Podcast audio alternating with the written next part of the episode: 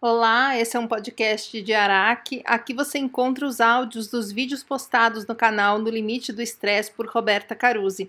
E esse é o vídeo A Vingança da Hora de Dormir e o Ciclo Circadiano.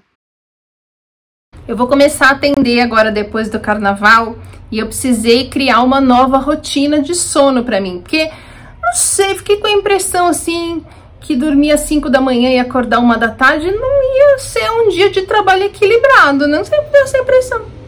Eu quero falar hoje com você sobre a vingança da hora de dormir, que é um fenômeno observado em pessoas com uma sobrecarga muito alta de trabalho, e sobre o nosso ciclo circadiano. O ciclo circadiano são as alterações fisiológicas que o nosso corpo apresenta num espaço de 24 horas hormônios, várias substâncias, até a nossa temperatura é regulada a partir do tanto de luz que entra pelos nossos olhos. Quem não viu o vídeo da semana passada, vai lá ver, que lá eu conto como o nosso cérebro é o mesmo cérebro do nosso tataravô das cavernas, só que ele morava na natureza, vivia na natureza e a gente fica em ambiente fechado, com ar condicionado, com a janela fechada, e o nosso cérebro fica totalmente despirocado. Todas as nossas células têm como se fosse um reloginho e todo o trabalho do corpo é baseado nesse ciclo de 24 horas. Só que o nosso tataravô das cavernas, quando o sol nascia, ele acordava, ele saía, ele andava, ele via. Quando o sol se punha, ele já estava se recolhendo, né? Quando estava de noite, ele estava dormindo, não ficava com um iPhone no meio da cara. A gente acorda, continua com a luz artificial, o cérebro e por consequência o corpo inteiro perde a noção se é dia ou se é noite. Enfim, é uma bosta. Eu já tinha percebido que descansa mais se eu dormir 8 horas, por exemplo, da meia-noite às 8, descansa mais do que se eu dormir 8 horas das 5 a 1 da tarde. Mas mesmo sabendo disso, eu continuei fazendo um horário ruim, que é ir dormir quase de manhã e acordar na hora do almoço. E quando eu pensei, bom, eu preciso criar uma rotina que me facilite para eu me organizar, tendo vida profissional e pessoal em equilíbrio, como eu aprendi durante todo esse período. A primeira coisa que eu pensei, mas por que raios eu não consigo abaixar o meu horário de dormir? Porque foram várias as tentativas que eu fiz e eu sempre continuava voltando para o horário de dormir quase de manhã cedo. Bom, primeiro, como eu falo sempre aqui, não existe não consigo, só existe não quero. Então eu precisei mudar a pergunta e pensar: o que eu perco mudando o meu horário de dormir? Por que a minha resistência é tão grande? O que, que eu perco recomeçando a trabalhar? Bom, eu perco a liberdade de fazer só o que eu quero, na hora que eu quero, que é uma coisa que eu não tive em nenhum momento da minha vida. Porque primeiro eu ia arrastada para a escola de manhã, aí tinha que estudar na hora que eu odiava estudar. Na hora que eu gostava de estudar, eu tinha que tomar banho para, sei lá, fazer o quê. Na hora que eu comecei a trabalhar, eu estava sempre trabalhando e eu trabalhava dia e noite. A vida em agência, não importa o seu cargo, o seu nível hierárquico, sempre você vai ficar virando noite trabalhando no final de semana. Então eu não tinha, literalmente, tempo para ter vida pessoal. Eu não podia fazer o que eu gostava. E aí que entra o fenômeno da vingança da hora de dormir.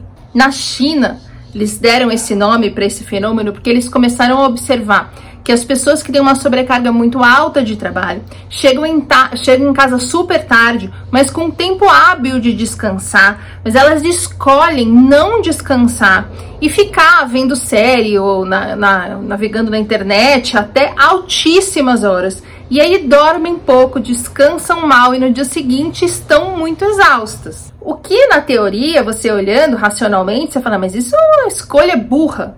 Mas é o que acontece e foram ver por quê.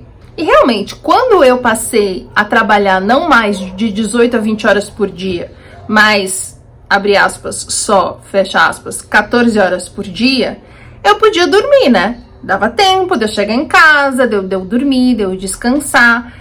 Mas eu não fazia isso. Eu ficava até, sei lá, 4 horas da manhã. Às vezes eu ficava vendo alguma coisa na televisão que eu nem estava interessada, uma coisa ruim, mas eu ficava com aquela preguiça de levantar e ir dormir. Ficava assistindo o que quer que estivesse passando. Eu ia dormir 4 horas da manhã, às 8 eu acordava, saía correndo, atrasada, exausta, ia pra academia, chegava na agência, tava do avesso. E não era difícil, para falar a verdade, levantar às 8 da manhã, 4 horas depois que eu tinha ido dormir, porque o meu nível de ansiedade estava tão alto que eu também não conseguia dormir muito mais do que isso. Então eu acabava justificando como, ah, então é beleza, o que, que eu posso fazer? É isso aí.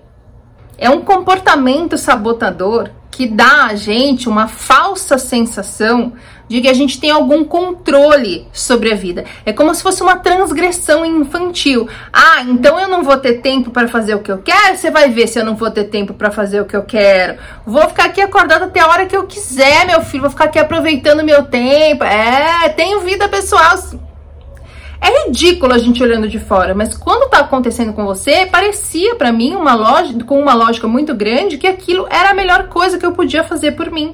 Eu tava ali achando no meio do meu dia horas de lazer para ter. Era, era a única forma que eu achei de ter a sensação de que eu não só trabalhava, de que eu fazia outras coisas. É ridículo, eu sei, mas fazia sentido. E isso acaba virando um hábito e todo hábito é um vício. Além disso, eu tive quatro anos de uma insônia muito severa, o que fez com que em determinado momento eu passasse a ter medo de ir para cama. Eu parecia o elenco do, do filme do Fred Krueger, as pessoas que tinham medo de dormir. Eu tinha medo de ir para cama, porque ir para cama, estar na cama, para mim, significava estar exausta, sem conseguir dormir por horas e horas e horas. Era desesperador. Então, ir para a cama me dava angústia. Então, quando eu resolvi ter uma rotina nova de sono, eu precisei entender o que fazia com que eu resistisse tanto a ir dormir num horário mais saudável. Eu entendi, eu tenho esse vício, eu tenho esse hábito, eu tenho essa sensação falsa de controle, de estar abrindo um pedaço do dia, a, a me divertir, a fazer coisas que eu gosto. É, e esse horário é o horário da madrugada. E eu não estava conseguindo entender que eu poderia fazer as coisas que eu, que eu fazia de madrugada durante qualquer hora do dia, já que eu que estava fazendo o meu horário. Além disso, também entendi que existia aí uma angústia nessa, nessa ida para cama, nesse, nesse ir para cama dormir.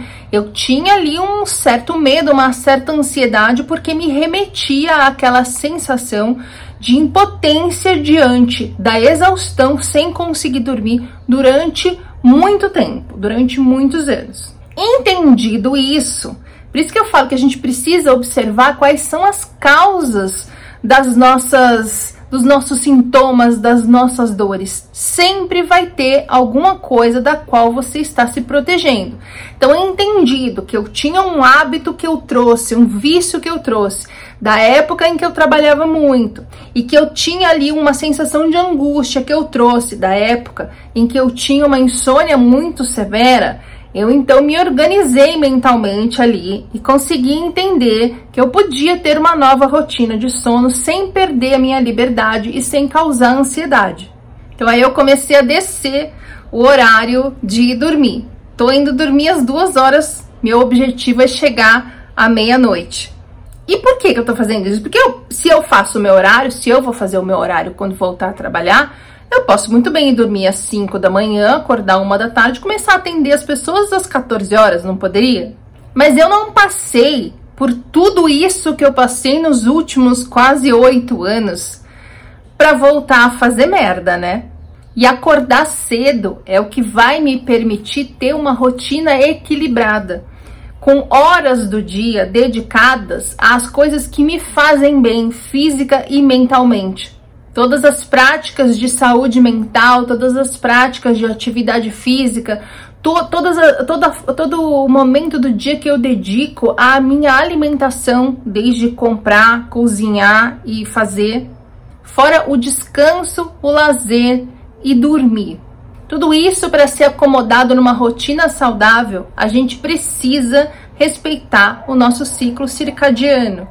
Eu vivo falando aqui, quanto mais conectado à nossa natureza a gente estiver, mais saudável a gente vai estar vivendo. Eu não poderia fazer diferente, certo? Eu só precisava ter essa coragem de olhar para o que eu estaria perdendo, para o que eu poderia estar com medo, para que hábito eu tinha é, desenvolvido que eu não, não me sentia bem em largar. Quando, quando eu olhei para isso e entendi Aí foi fácil e eu comecei a descer o meu horário. Claro que eu também não vou, num dia tô indo dormir 5 da manhã, no dia seguinte eu vou meia-noite, porque não vai rolar. Vou ficar lá fritando e vai me dar angústia. Então, todo dia eu vou 15, 20 minutos mais cedo, até eu chegar no horário que eu quero, e aí eu só vou precisar me manter ali. Eu espero que, sabendo de tudo isso, você também se motive a rever os seus hábitos, a entender o que faz você resistir a ter uma rotina mais saudável que olha, eu vou falar uma coisa, faz diferença mesmo. A minha disposição tá outra. Tudo bem, a minha fadiga melhorou muito desde que eu comecei a tratar meu intestino, mas eu tô falando de disposição. A disposição está muito melhor. Vamos honrar o tataravô das cavernas, o nosso ciclo circadiano, vamos observar os hábitos ruins que a gente traz e por que isso dá pra gente uma sensação de controle ou de conforto, alguma coisa que você esteja resistente a perder. E vamos focar nos benefícios que a gente vai ter mudando esses hábitos. Porque só quando a gente entende o benefício real de mudar algum hábito é que a gente consegue fazer o que precisa ser feito para ter um hábito novo, para ter um hábito alterado. Boa sorte para mim e para você. Me siga também no Instagram, arroba Roberta Caruzzi. Obrigada pela companhia e até o próximo.